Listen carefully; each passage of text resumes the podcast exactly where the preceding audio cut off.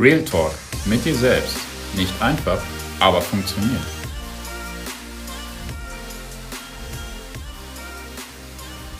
Ja, hey, schön, dass du da bist. Ich freue mich. Und ich freue mich, dass du die nächsten paar Minuten mit mir über ein weiteres Thema nachdenken möchtest. Oder von dem ich dir jetzt erzähle und du danach darüber nachdenken darfst, ob es den einen oder anderen Punkt gibt, den auch du in deinem Leben ja, angehen kannst, um was zu verbessern. Oder um noch glücklicher zu werden. Oder worum geht es heute? Um Verantwortung. Um noch mehr in die Verantwortung zu kommen. Für dich, für deine Nächsten und vor allem für dein Leben. Verantwortung hat für viele von uns ja zwei Seiten. Wir haben auf der einen Seite die positive Einstellung zur Verantwortung in ja, Dingen, die wir gerne machen. Da übernehmen wir gerne Verantwortung. Wir möchten gerne dafür gelobt werden. Wir stehen gerne dafür gerade, weil wir etwas Positives damit verbinden. Aber auch jeder von uns, auch ich, habe Punkte oder bestimmte Gebiete, wo wir uns nicht so gut auskennen oder wo es auch mal unangenehm werden kann, weil wir uns ja dann selber mit uns beschäftigen müssen. Und ja, da bekommt dieses Wort Verantwortung ja so ein gewisses Druckgefühl, was einem im Nacken sitzt. Oh nee, dafür will ich keine Verantwortung übernehmen. Da möchte ich nicht genau hinschauen oder nee, das ist jetzt gerade nicht so meins. Ja? Und diese Verantwortung mit diesem Druck hat mehrere Stufen oder Stadien, wo du erkennen kannst, ob du jetzt gerade beispielsweise davor wegläufst, Verantwortung zu übernehmen. Und ich teile das mal in ein paar Stufen ein. Die erste Stufe ist, ja, ich laufe davor weg.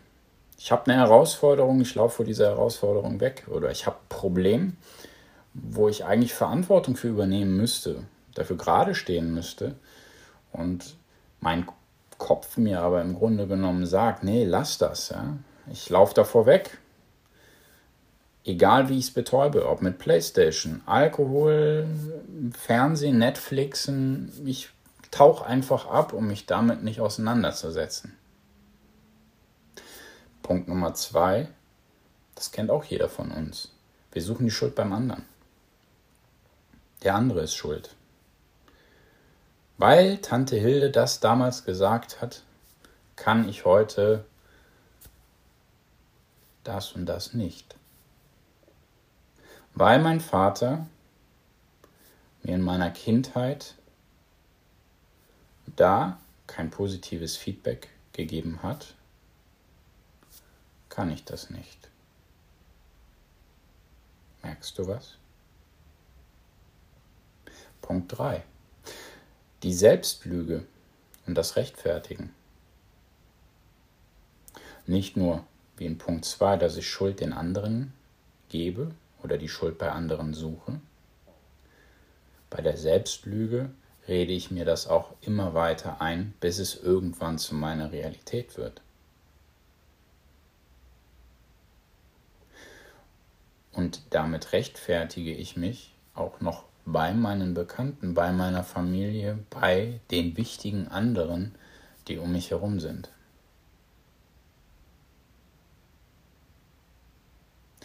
Und Punkt 4 ist dann im Grunde der letzte Punkt, der auch der wichtigste Punkt ist, weil er viele große Auswirkungen hat. Die Vorwürfe dir selbst gegenüber. Ich suche nachher die Schuld bei mir, egal wie ich sie verknüpft bekomme.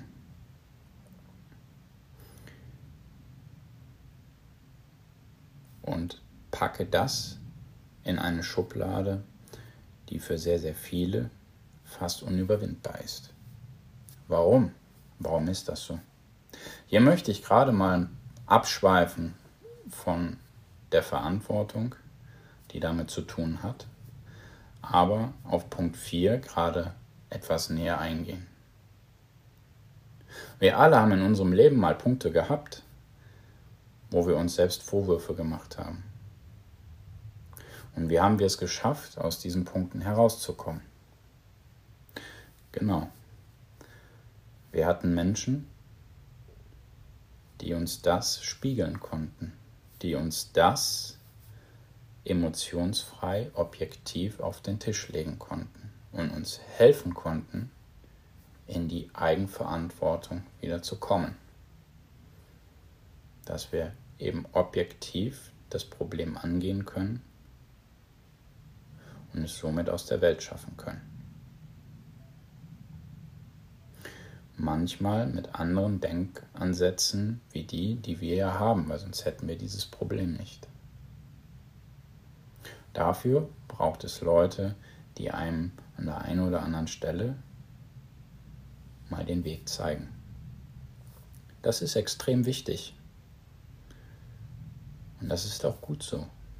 Und das hat auch nichts damit zu tun, dass du keine Verantwortung übernimmst. Denn gerade in diesen Punkten übernimmst du Verantwortung und suchst dir Hilfe. Ich möchte an dem Punkt eines loswerden und das ist, wenn du Freunde, Bekannte, Menschen in deinem Umfeld hast, die sich große Vorwürfe machen oder sogar depressiv sind und keinen Ausweg finden, hilf ihnen. Es gibt viele gute Therapeuten, die das rausarbeiten können, damit auch diese Menschen wieder in ihre Verantwortung kommen. Denn diese starken Sorgen und Nöte, zu denen das am Ende führen kann, weil der Druck, wie anfangs beschrieben, immer größer wird, führt nicht selten dazu, dass dieser Mensch eine Person mehr wird, die sich das Leben nimmt. Und das ist sehr traurig und auf der anderen Seite extrem ernst, dass diese Menschen Hilfe brauchen. Und auch du, egal was du sonst machst, kannst diese Menschen helfen. Danke. Jetzt weiter. Punkt Nummer 5.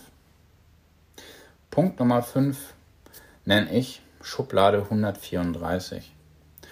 Ich weiß gar nicht, wie es dazu gekommen ist. Oh, doch wohl, ja, doch, eigentlich kann ich schon sagen, in irgendeinem Gespräch mit meiner Frau damals haben wir ja gelacht im Grunde genommen über eine Herausforderung, die wir in unserer Beziehung hatten und haben uns ja immer wieder daran erinnert, dass wenn einer von uns beiden etwas gesagt hat, was nicht dem Abkommen entsprach, was wir getroffen hatten, haben wir uns gegenseitig betitelt, na, hängst du wieder in Schublade 134 fest mit deinem Selbstmitleid? Und das hat uns gegenseitig gepusht. Und es ist gut, wenn du einen Menschen hast, mit dem du das so reflektieren kannst. Im Thema auf Verantwortung hast du die Möglichkeit, jetzt zu sagen, ich muss damit leben. Aber wirklich positiv klingt das in dem Moment nicht, oder? Anders klingt das doch, wenn du sagst, ich verpflichte mich persönlich, und das haben ich und meine Frau damals getan, ich lebe damit, weil ich etwas Positives daraus machen kann. Und somit übernimmst du Verantwortung. Komm aus deiner Opferrolle raus. Komm aus deiner Opferrolle raus und kreiere doch selbst, weil du bisher über deine Gedanken. Es, liegt nur allein an dir, ob du heute sagst, ich muss jetzt damit leben, dass das so oder so ist, oder ich lebe damit und ich habe die Chance, von meinen Gedanken her anders damit umzugehen. Und du wirst sehen, dass sich ganz schnell andere Türen aufmachen und du viel positiver dadurch gehst, als wenn du das Problem größer werden lässt, emotional. Nimm es an. Damit kommen wir zu Punkt 6.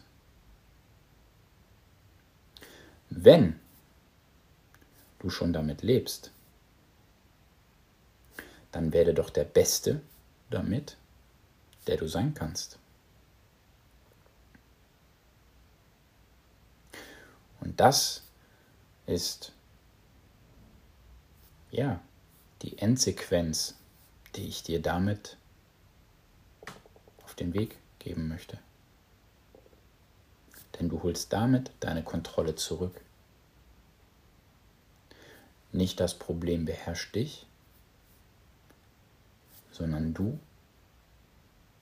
kontrollierst dich und beherrschst das Problem.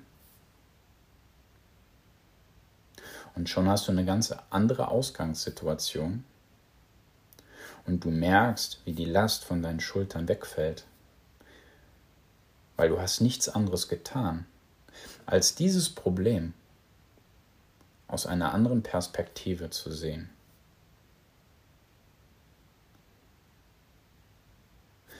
Ich wohne in der Nähe von Köln. Und der Dom ist der Dom. Aber es ist doch was anderes, du auf der Domplatte stehst und den Dom anschaust oder ob du in der Altstadt stehst und den Dom anschaust. Der Dom bleibt der Dom, aber es ist eine andere Perspektive. Verstehst du ein wenig? was ich dir damit sagen möchte? Bestimmt. Ich danke dir für dein Zuhören und sag dir bis zum nächsten Mal.